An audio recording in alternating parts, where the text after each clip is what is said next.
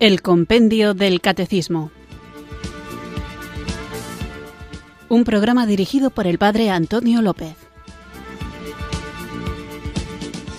Muy buenas tardes, queridos oyentes de Radio María. Recibido un cariñoso saludo desde Irurzun, en Navarra, quienes sintonizáis una tarde más esta radio que cambia vidas, esta emisora de la Virgen, Radio María, para escuchar el programa El Compendio del Catecismo, nuestro espacio de formación en el que tratamos de conocer la fe que queremos vivir, compartir y defender.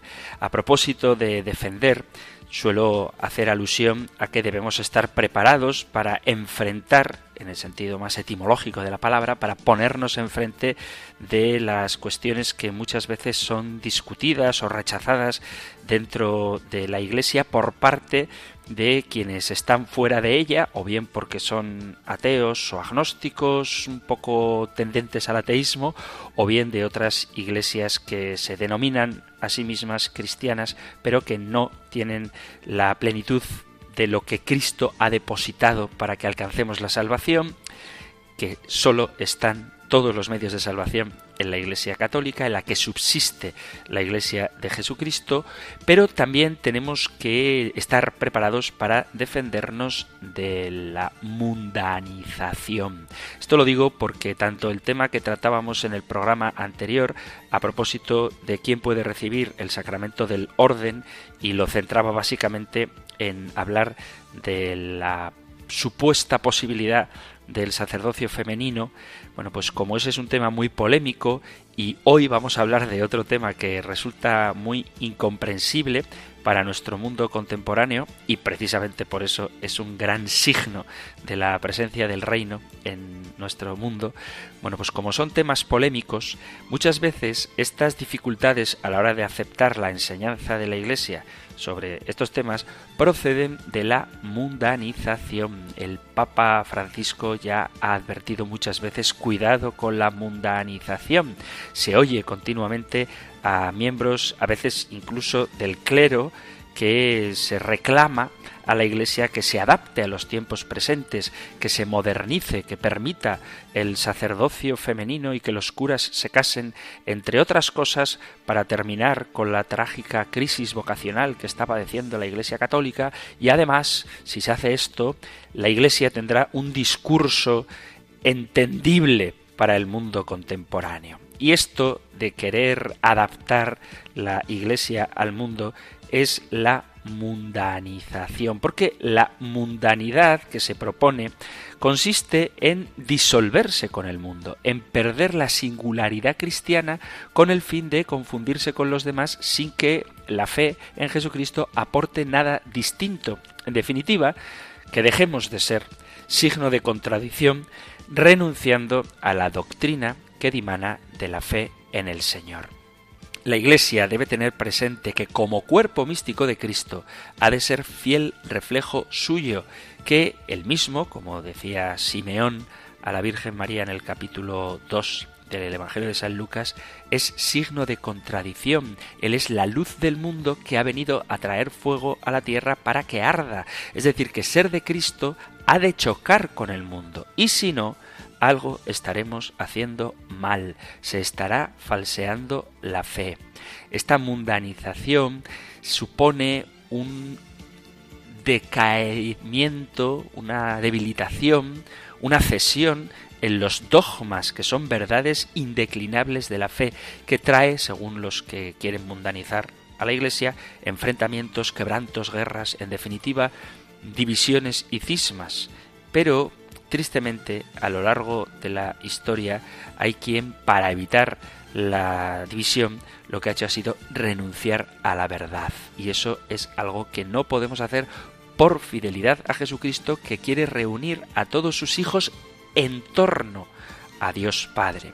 La realidad del mundo presente es un aceleramiento de los tiempos que jamás se ha visto. Hay provisionalidad e inconsistencia, sucesión de noticias cambiantes, de relativismo absoluto. Si la Iglesia se ajustara a este estado de cosas en la doctrina, imaginemos lo que sucedería. El mensaje cristiano sería entendido durante unas horas, pero después como las cosas cambian, la Iglesia tendría que estar cambiando constantemente también sus dogmas y acabaría dejando de ser aquello que está llamada a ser, que es portavoz de la verdad del Evangelio.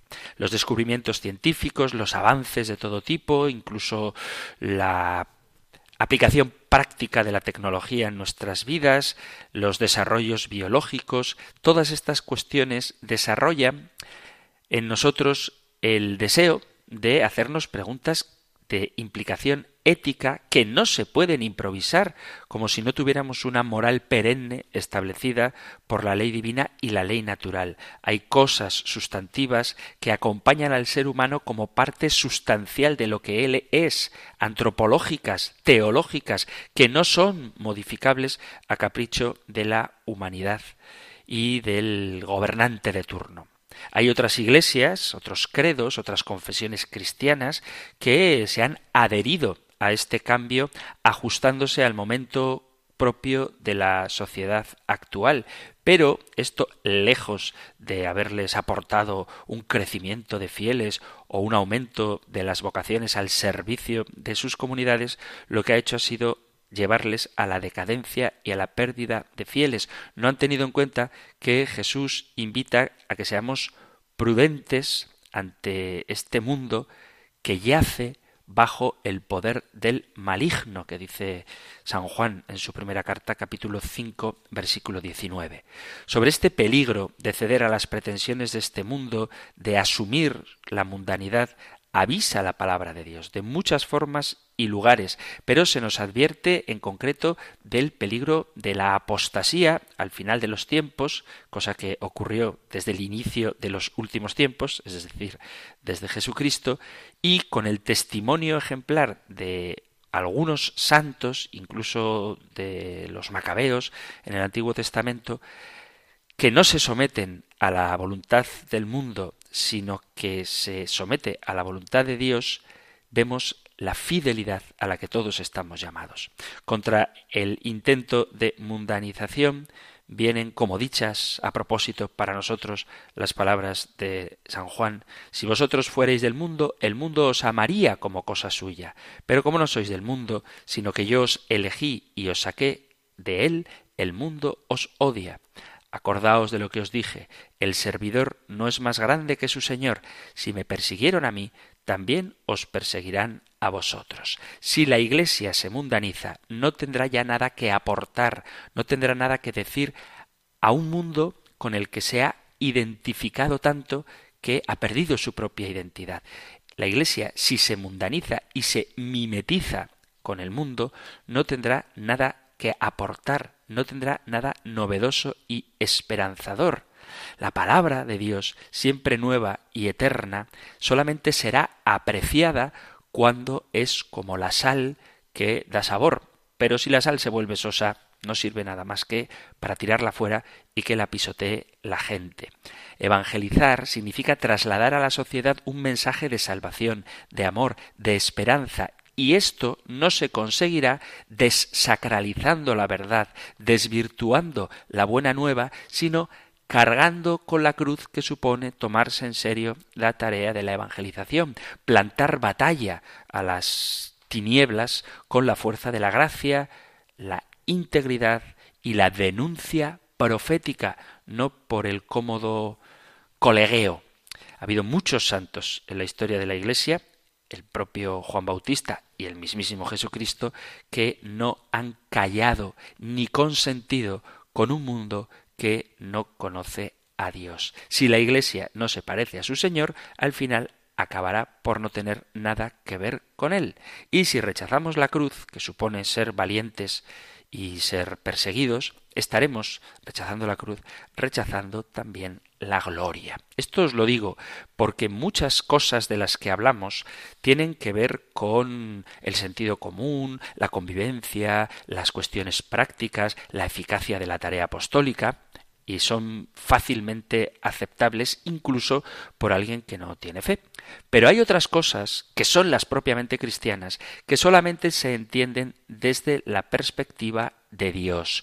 Entonces, en concreto, con el tema del sacerdocio de la mujer, si nos dejamos arrastrar por la mundanidad, desvirtuaremos lo que supone el sacramento del orden, quitaremos realismo a la encarnación de Dios que se hizo hombre y diluiremos en un consenso falsamente pacífico la verdad que Dios nos ha revelado.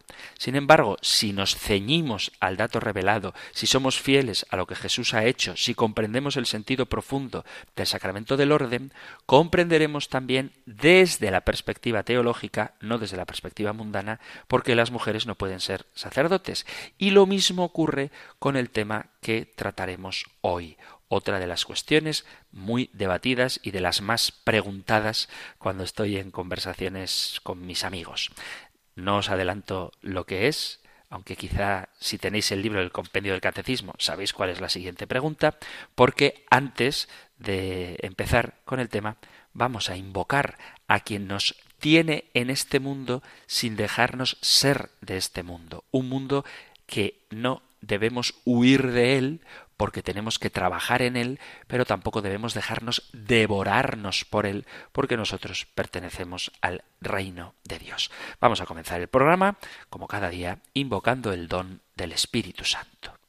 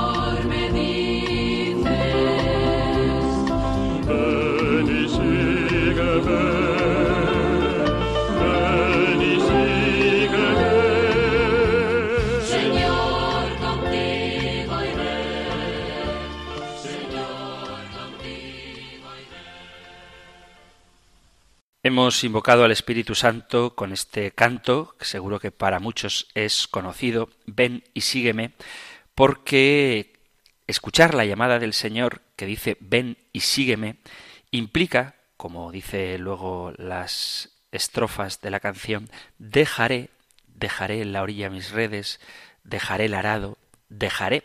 ¿Y por qué afirmo esto de dejar? ¿Por qué insisto en lo de dejar? Porque estamos hablando del sacramento del orden sacerdotal, perdón, del sacramento del orden en sus tres grados, episcopal, sacerdotal y diaconal y tras hablar de quién puede conferir el sacramento, que es el obispo, y quién puede recibir el sacramento, solo el varón bautizado, continuamos con otro de los temas que en un mundo como el nuestro, quizá un poquito hipersexualizado, resulta escandaloso, y se trata de el celibato sacerdotal. De eso vamos a hablar hoy, de eso habla el Catecismo Mayor en los puntos 1579 y 1580 y también el 1599.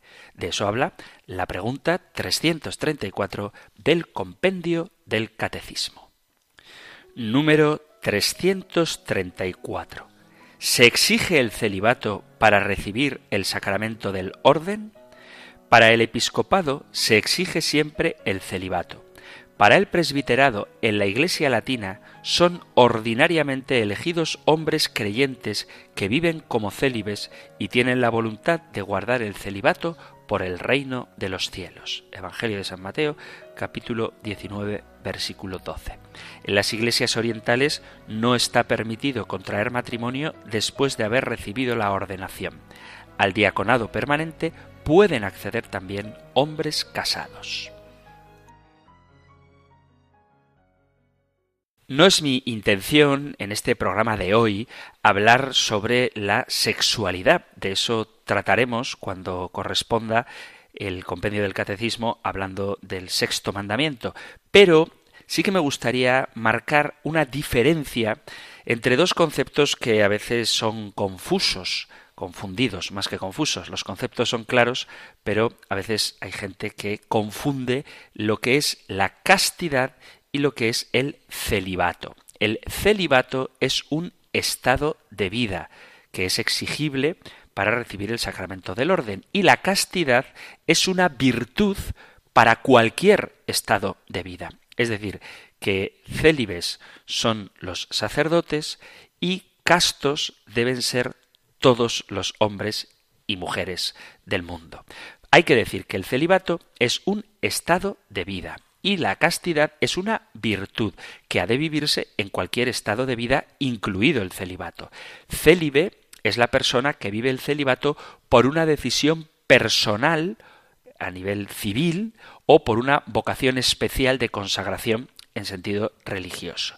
Es cierto que el estado de celibato en el ámbito civil no siempre es fruto de una plena disposición personal, sino que puede ser fruto de algunas circunstancias o incluso imposiciones de índole social, cultural o incluso biológica. Pero en la vida cristiana, que es de lo que nosotros hablamos en el compendio del catecismo, la opción por el celibato es siempre un don de Dios y quien lo recibe está llamado a acogerlo como lo que es, como un don, a custodiarlo y a ponerlo al servicio del reino de Dios. Es decir, ser célibe no significa ser solterón. Son célibes los que se consagran en la vida religiosa bajo un carisma o con un estilo de vida particular, convirtiéndose de esta manera en signos del reino de Dios en medio del mundo. Son célibes los sacerdotes del rito latino, y algunos del rito oriental, son célibes también muchos fieles que, siendo laicos, se sienten llamados a esta condición de vida sin que necesariamente tengan una consagración particular, ya que no todo el mundo, lo veremos también, está llamado a la vida matrimonial, que es una vocación específica. Eso es el celibato. La castidad, por otra parte, es una virtud que consiste en la integración de la sexualidad de la persona en su ser corporal y espiritual, y es una virtud cristiana que debe ser practicada por todos, tanto célibes como casados, como novios y también otro tema muy polémico del que no vamos a hablar, las personas homosexuales. Todos, heterosexuales, homosexuales, célibes, casados o solteros, estamos llamados a vivir la castidad. Es parte de la virtud de la templanza, que consiste en moderar la atracción por los placeres y procurar el equilibrio de los bienes creados. Por lo tanto, la castidad no significa simplemente no tener sexo, sino que consiste en respetar el propio cuerpo y el de los demás mediante el dominio de sí y el dominio de la propia libido, de tal manera que la práctica sexual sea expresión del don de sí y no el deseo egoísta del propio placer. En última instancia, el ejercicio de la castidad, como cualquier virtud, está animado e inspirado por el amor, que es la virtud teologal de la caridad. Esto lo digo porque es importante distinguir los conceptos y saber dar razón del por qué hacemos lo que hacemos. Es decir, vivimos la castidad por caridad y vivimos el celibato también por caridad, pero son dos cosas distintas.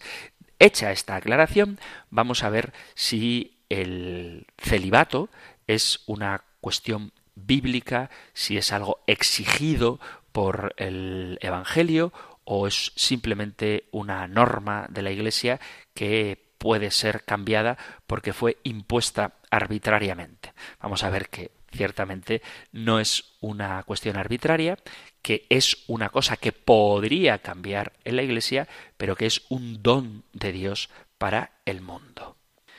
En primer lugar, hay que afirmar que el celibato no es una doctrina, es una disciplina. Y hay que comenzar por aquí, ya que el común popular suele confundir entre aquello que es disciplina eclesiástica con aquello que es netamente dogmático y doctrinal. Es importante entender esto porque lo que es dogmático y doctrinal no cambia aunque sí que podemos profundizar o crecer en el entendimiento y comprensión de esos dogmas a través de la historia.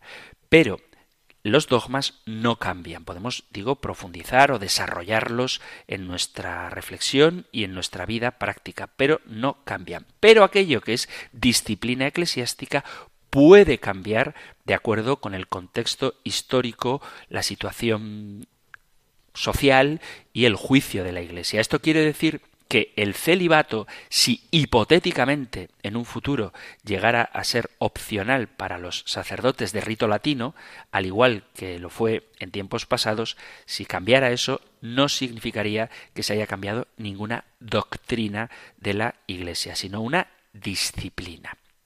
¿Por qué el celibato? El sacerdote, estamos hablando de ello, sobre el sacerdocio, pues la figura del sacerdocio era muy valorada tanto por Cristo como los apóstoles como la máxima expresión de desprendimiento de quien quiere dedicarse de lleno al servicio del Señor.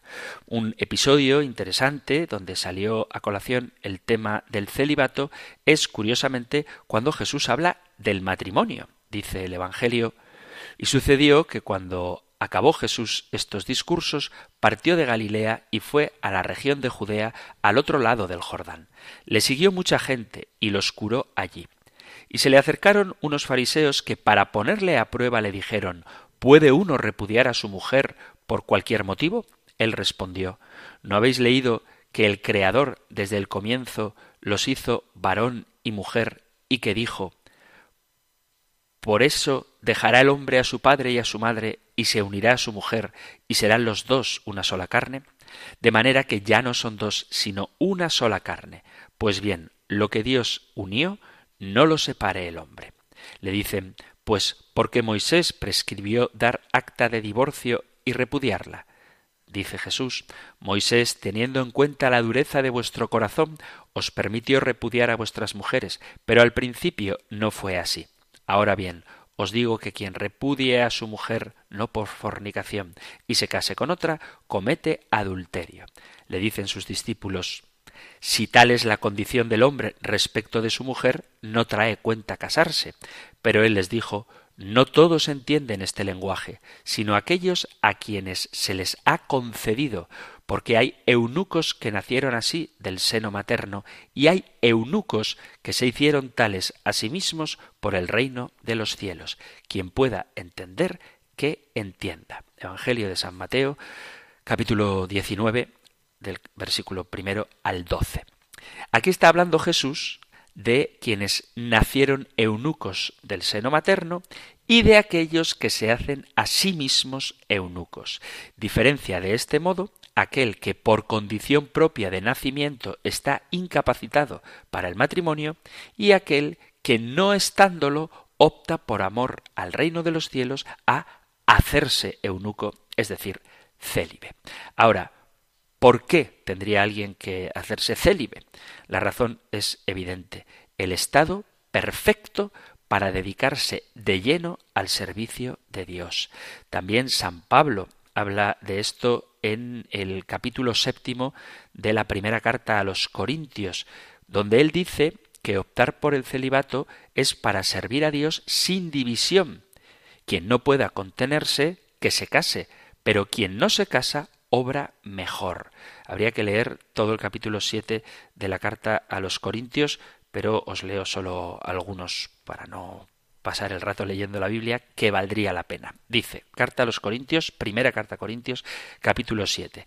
En cuanto a lo que me habéis escrito, bien le está al hombre abstenerse de mujer. No obstante, por razón de la impureza, tenga cada hombre su mujer y cada mujer su marido. No obstante, digo a los célibes y a las viudas, bien les está quedarse como yo, pero si no pueden contenerse, que se casen, mejor es casarse que abrasarse. Más adelante dice, acerca de la virginidad no tengo precepto del Señor. Doy, no obstante, un consejo como quien por la misericordia de Dios es digno de crédito. Por tanto, pienso que es cosa buena, a causa de la necesidad presente, quedarse el hombre así. Estás unido a una mujer, no busques la separación. No estás unido a mujer, no la busques. Mas si te casas, no pecas. Y si la joven se casa, no peca pero todos ellos tendrán su tribulación en la carne que yo quisiera evitaros.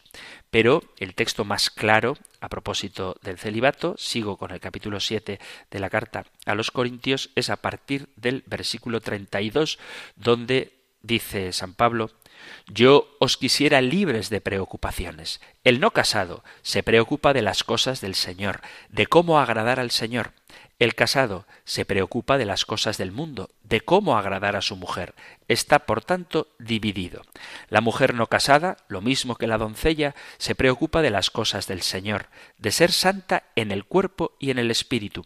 Mas la casada se preocupa de las cosas del mundo, de cómo agradar a su marido. Os digo esto para vuestro provecho, no para tenderos un lazo, sino para moveros a lo más digno y al trato asiduo con el Señor sin división. Por tanto, el que se casa con su novia obra bien, y el que no se casa obra mejor. Esta última frase es del versículo 38, recuerdo, primera carta Corintios capítulo 7.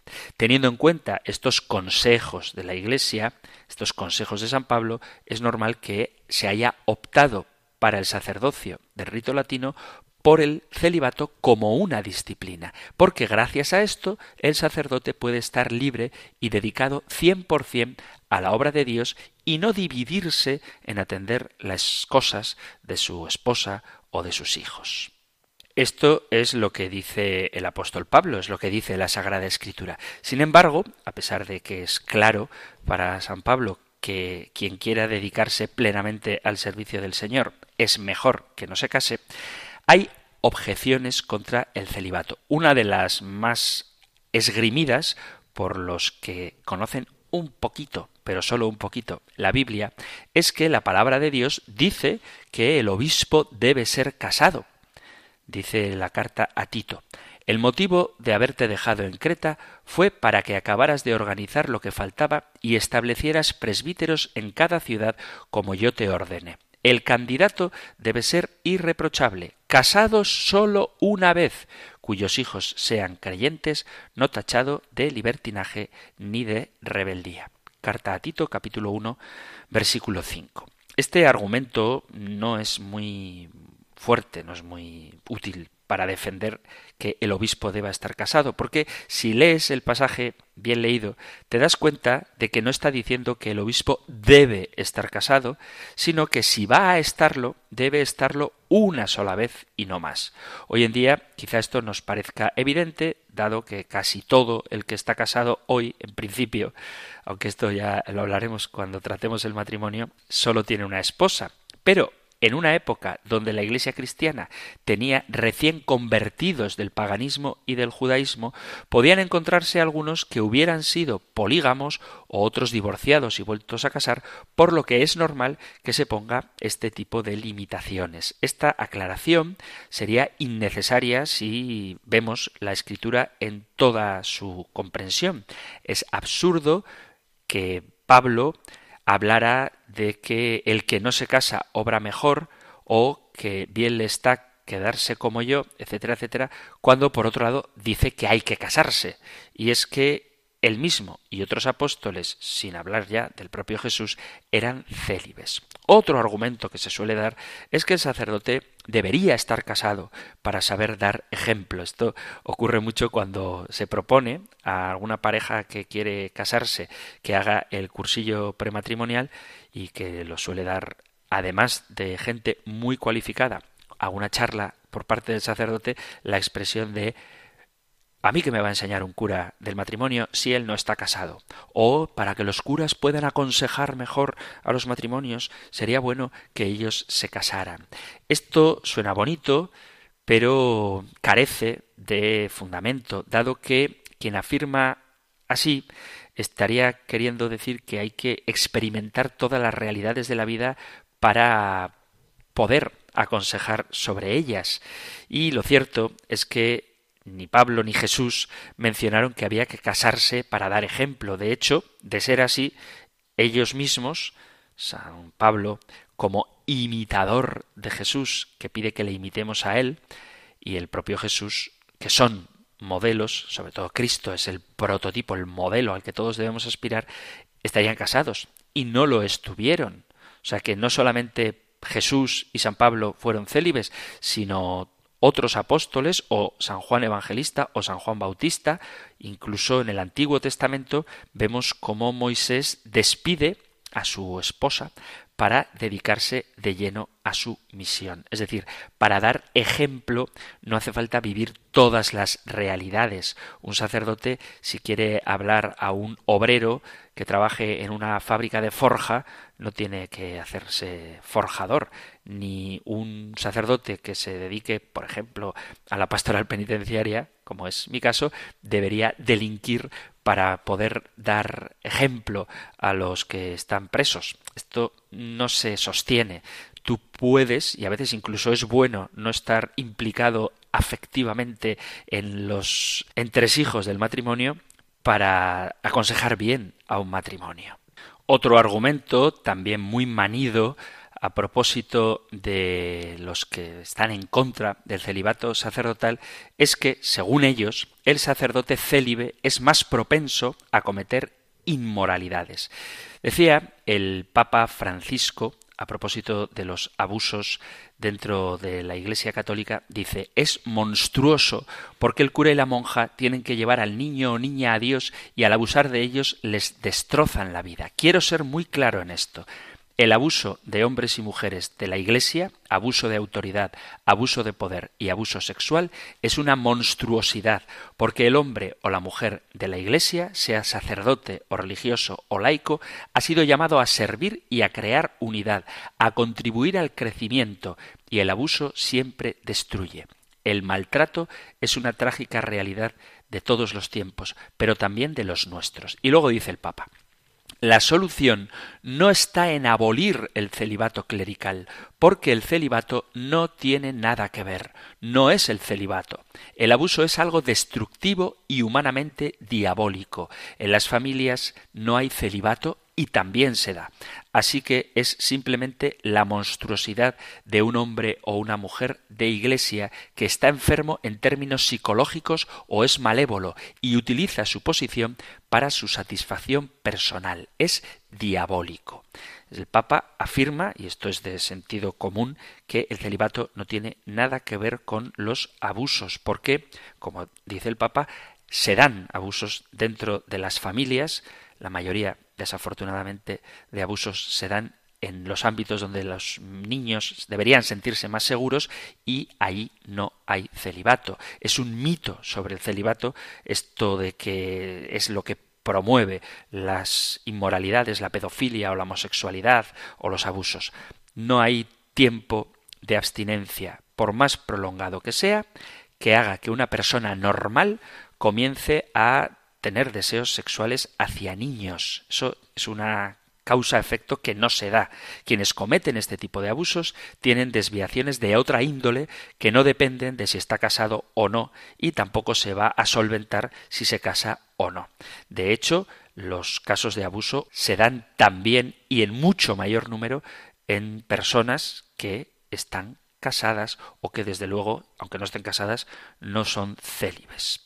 ¿Es cierta la acusación de que el celibato es la causa de los abusos sexuales en la Iglesia? La respuesta rotunda es que no, porque de ser así habría una relación directa y exclusiva entre abusos y celibatos. Y todos sabemos que los abusos sexuales se realizan también en mayor medida por parte de personas que no han abrazado el celibato como opción de vida. Además es chocante que alguien que libremente ha decidido renunciar a la dimensión genital del amor, no al amor, sino a la expresión genital del amor, no solo no respete sus votos, sino que utilice el engaño y la simulación para conseguir una intimidad sexual en la que no hay verdadero consentimiento.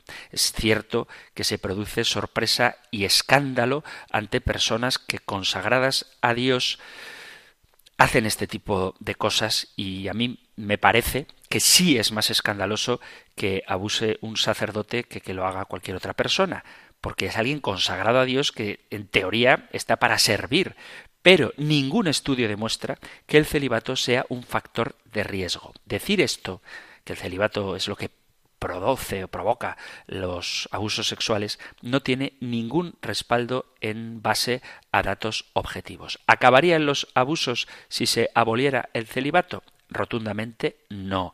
Los abusos sexuales no empiezan en la historia de la humanidad cuando se implanta el celibato. Vuelvo a repetir que es escandaloso que esto ocurra. Si renuncias a algo bueno, no vas a consentir fácilmente vivir esa dimensión de forma mezquina. Nadie te obliga a vivir el celibato. Nadie te obliga a ser cura. Lo que no tiene sentido es que te hagas cura para vivir tu sexualidad de una forma tan depravada. Renuncio públicamente a, algo para luego vivirlo íntimamente de una manera repugnante. No tiene sentido. El celibato no es la causa del problema. No quiero entrar a hablar del tema de los abusos, porque el tema de hoy es el del celibato, pero simplemente quiero destacar que no se puede establecer una relación de causa-efecto entre el celibato y los abusos sexuales, porque tal causa-efecto no existen. Otro argumento que da la gente, sobre todo los que se agarran a algunos textos fuera de contexto de la Sagrada Escritura, para estar en contra del celibato es que dice la Biblia que llegarán mentirosos que impondrán, que rechazarán el matrimonio. ¿no? Dice en concreto, el texto que citan es el de la primera carta a Timoteo, capítulo 4, dice, el Espíritu dice claramente que en los últimos tiempos algunos apostatarán de la fe entregándose a espíritus engañadores y a doctrinas diabólicas por la hipocresía de embaucadores que tienen marcada a fuego su propia conciencia. Estos prohíben el matrimonio y el uso de alimentos que Dios creó para que fueran comidos con acción de gracias por los creyentes y por los que han conocido la verdad. Por lo tanto, quien prohíbe el matrimonio es un embaucador, engañador, con diabólica. Bueno, pues este es un argumento que no vale porque hay una diferencia entre el celibato, que es un voto una decisión voluntaria que toman aquellos que quieren ser sacerdotes del rito latino, pero que si no quieren no tienen por qué asumir, es decir, vuelvo a la idea, nadie te obliga a ser sacerdote, eso es una cosa, voluntariamente rechazar la opción a la vida matrimonial para consagrarte a Dios y otra muy distinta es pensar que el matrimonio en sí mismo es un acto ilícito o pecaminoso. Y es de esto de lo que habla San Pablo, porque había herejías surgidas del gnosticismo que llegarían al extremo de prohibir el matrimonio considerándolo como algo pecaminoso, cosa que la Iglesia desde luego no cree. El matrimonio es algo santo. Por lo tanto, ese texto de Timoteo no es aplicable a la Iglesia. Quienes utilizan este argumento no conocen ni la Sagrada Escritura ni el pensamiento de Pablo, porque el propio San Pablo, en el mismo texto, en la primera carta a Timoteo, habla de un orden de viudas que tienen que ser no demasiado jóvenes porque quizá luego quieran casarse. Os leo Primera carta a Timoteo, capítulo 5, versículo a partir del 9. Que la viuda sea inscrita en el catálogo de las viudas, no tenga menos de 60 años, haya estado casada una sola vez y tenga el testimonio de sus buenas obras, haber educado bien a sus hijos, practicado la hospitalidad, lavado los pies de los santos, socorrido a los atribulados y haberse ejercitado en toda clase de buenas obras. Y dice, descarta en cambio a las viudas jóvenes porque cuando les asaltan los placeres contrarios a Cristo, quieren casarse e incurren así en condenación por haber faltado a su compromiso anterior. Y además, estando ociosas, aprenden a ir de casa en casa, y no solo están ociosas, sino que se vuelven también charlatanas y entrometidas hablando de lo que no deben. Quiero pues que las jóvenes se casen, que tengan hijos y que gobiernen la propia casa y no den al adversario ningún motivo de hablar mal. Por lo tanto, en este texto vemos que en tiempo de San Pablo había un orden de viudas que hacían voto de castidad ordena que para dicha orden haya que descartar a las viudas jóvenes. ¿Por qué? Porque luego quieren casarse e incurren en condenación no por casarse, sino por faltar a su compromiso anterior.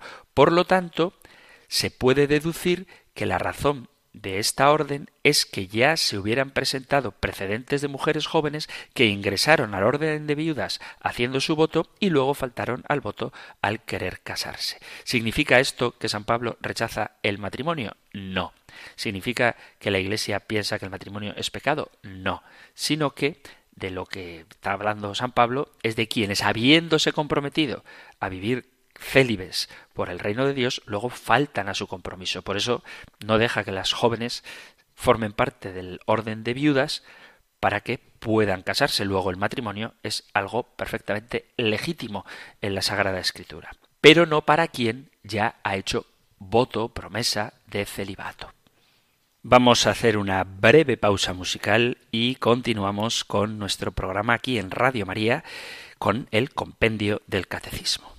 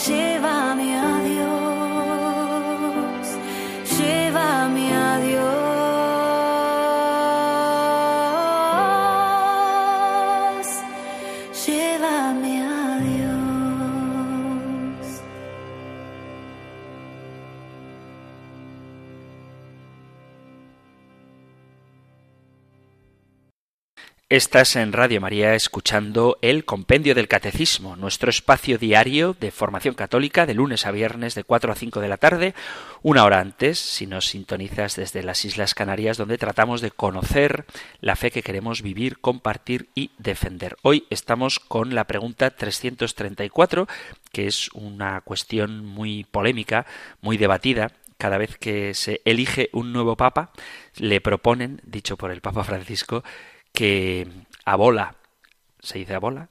¿Abuela? No, abola el celibato obligatorio y que ordene mujeres. Pero estamos viendo cómo esta realidad del celibato está fundada en la Sagrada Escritura y que los argumentos que se dan en contra de él, del celibato, no tienen mucho peso. Otro de los argumentos que se suele dar es afirmar que el celibato es algo antinatural. Yo cuando he escuchado esto, que lo he escuchado muchas veces, siempre respondo lo mismo, y es que el celibato no es antinatural, es sobrenatural.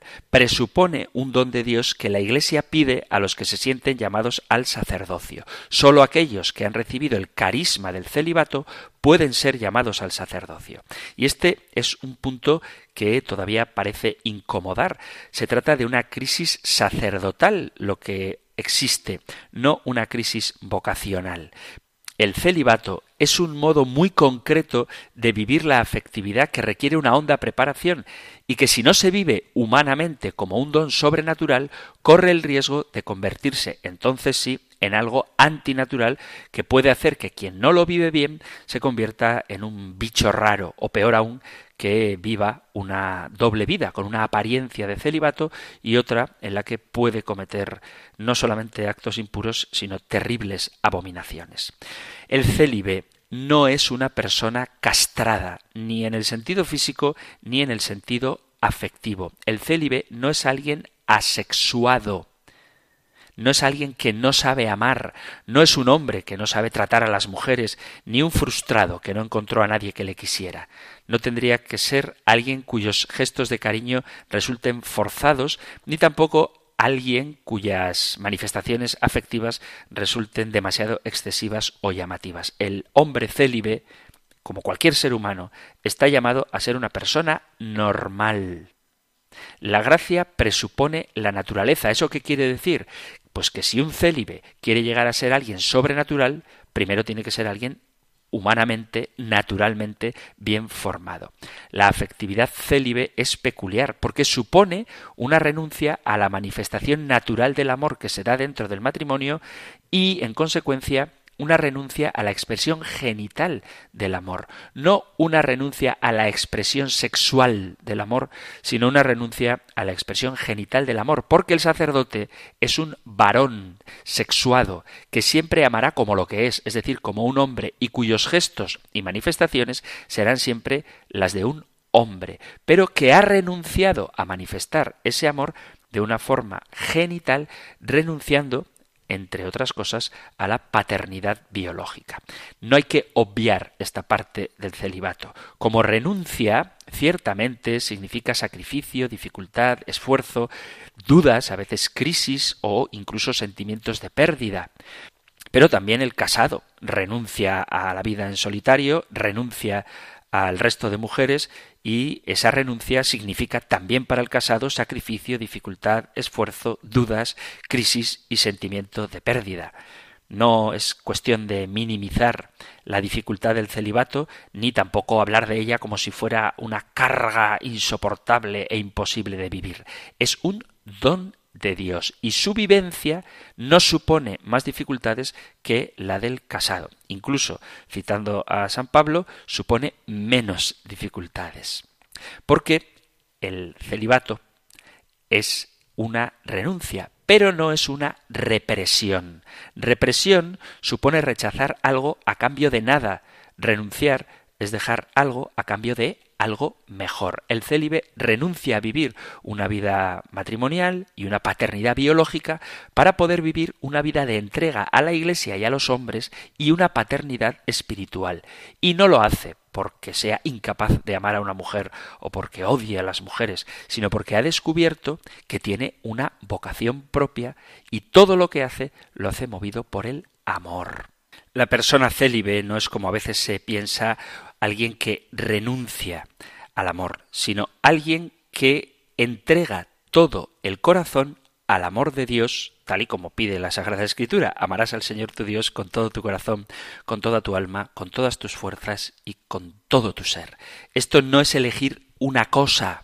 La opción celibataria no es elegir una opción, una cosa, sino a una persona, a la persona divina de Cristo. No es elegir un amor, sino elegir a aquel que es el amor, el amor de los amores, el amor infinito. No es elegir algo, sino ser, si queréis, más ambicioso y elegirlo todo. No es elegir un tesoro finito, sino elegir el tesoro por excelencia, poseer ese tesoro infinito máximo, refulgente y encantador. No es elegir algo bello, sino elegir la belleza infinita, lo más atractivo, lo que más entusiasma. Elegir no una maravilla, que sería la vida matrimonial, sino al creador de las maravillas, que es más grande que todo lo pensable y todo lo deseable.